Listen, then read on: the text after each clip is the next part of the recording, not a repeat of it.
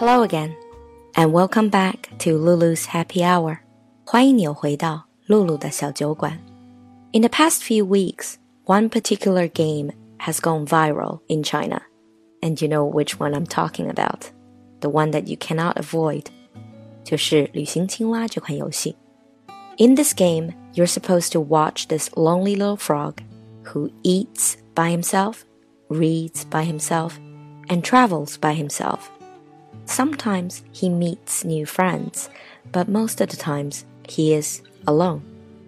There's so many articles and programs about this particular game, which is now turning into a phenomenon. Some believe that this game is related to our willingness or unwillingness to have children. Some think that it reminds us of the parent child relationship. Others believe that we see ourselves in this lonely little frog. So, the topic of today's episode is going to be loneliness and being alone. 所以今天小酒馆里的关键词就是孤独。And in this episode, we're going to talk about loneliness. We're going to look at some famous quotes about loneliness and being alone. A famous writer said, Loneliness is and always has been the central and the inevitable experience of every man. Very true statement. We all experience loneliness. And we all have different takes on it. We might love it, we might hate it, but we cannot avoid it. So the first quote of the day is from the famous director Orson Welles. He said, We are born alone, we live alone, we die alone. Only through our love and friendship can we create the illusion for the moment that we are not alone. We are born alone, we live alone, we die alone. Only through our love and friendship can we create the illusion for the moment that we are not alone. 我们生而孤独，并将终其一生孤独，因此我们一生都在通过爱和友谊编织让我们暂时忘却孤独的片段。 It's a slightly sad take on being alone. It seems that our whole life is trying to avoid being alone or trying to tell ourselves that we are not alone. But others point out the difference between being alone and feeling lonely.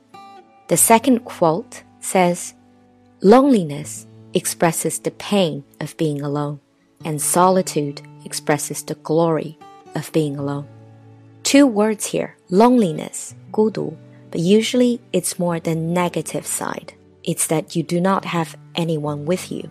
And then the word solitude. Solitude is the state of being alone, usually at peace with yourself. In other words, very few people choose to be lonely, but we can choose to be solitary.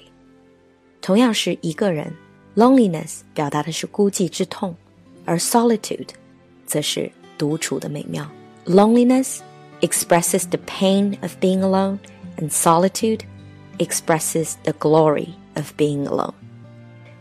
A very popular Japanese TV series in recent years shows us exactly that. 近些年现象级的日剧《孤独美食家》is about the beauty of being alone, traveling alone, eating alone. 孤独美食家，它的英文翻译就是 solitary gourmet, and the word solitary is the adjective for solitude. This is perhaps the difference between loneliness and solitude. For others, they simply enjoy solitude. For instance, in quote number three, Thoreau said, I never found a companion that was so companionable as solitude. 我从未找到过比孤独更好的伴侣。 very philosophical. I never found a companion that was so companionable as solitude. And more people think being alone is necessary.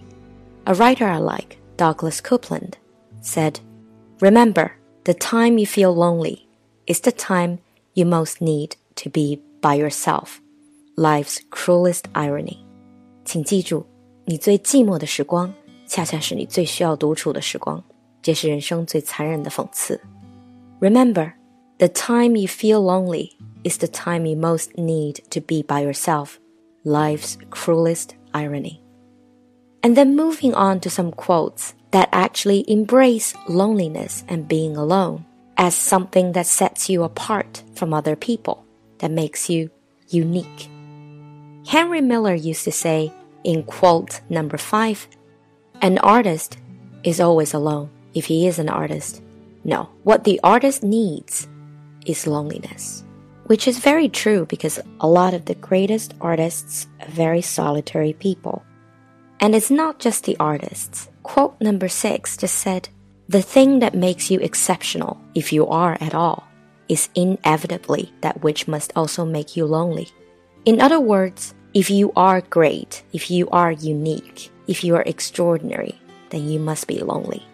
如果你有超群脱俗的能力，那么这种能力也必将让你孤独。The thing that makes you exceptional, if you are at all, is inevitably that which must also make you lonely. It's probably the cost of being extraordinary. But not everyone enjoy just being alone. Someone also tries to fight it. One of my favorite writers, Kurt Vonnegut, said, What should young people do with their lives today? Many things, obviously. But the most daring thing is to create stable communities in which the terrible disease of loneliness can be cured. The most daring thing is to create stable communities in which the terrible disease of loneliness can be cured. I think sometimes the internet works in this way. It makes us feel less alone, less lonely. But companionship doesn't always necessarily make us feel less alone. In the much loved book, The Little Prince, 在小王子里就有这样的对话. Where are the people? resumed the little prince at last. It's a little lonely in the desert. It is lonely when you're among people too, said the snake. I'm sure all of us have experienced the type of loneliness you feel when you're actually among people. Another writer said in quote number nine, I am lonely, yet not everybody will do. I don't know why. Some people fill the gaps, and others emphasize my loneliness. I am lonely, yet not everybody will do. 我很孤独，但并不是任何人的陪伴都可以带走这种孤独。I don't know why. Some people fill the gaps, and others emphasize my loneliness. 有些人可以，而另一些人则让我感觉更加孤独。And we finish off with one more quote and end with a more hopeful note. When do we know we have found our companion? Quote number 10 says, My alone feels so good. I will only have you if you are sweeter than my solitude. My alone feels so good. I will only have you if you are sweeter than my solitude. 我一个人过得很开心。如果愿意和你在一起，那是因为你的陪伴比我的独处之乐更加甜蜜。If you are sweeter than my solitude. That's the end of today's episode. Maybe we are destined to be lonely. Maybe we are destined to be solitary most of the times. But hopefully, by sharing the loneliness, we can be alone together. I hope you enjoyed today's show. I'll see you next time. Bye.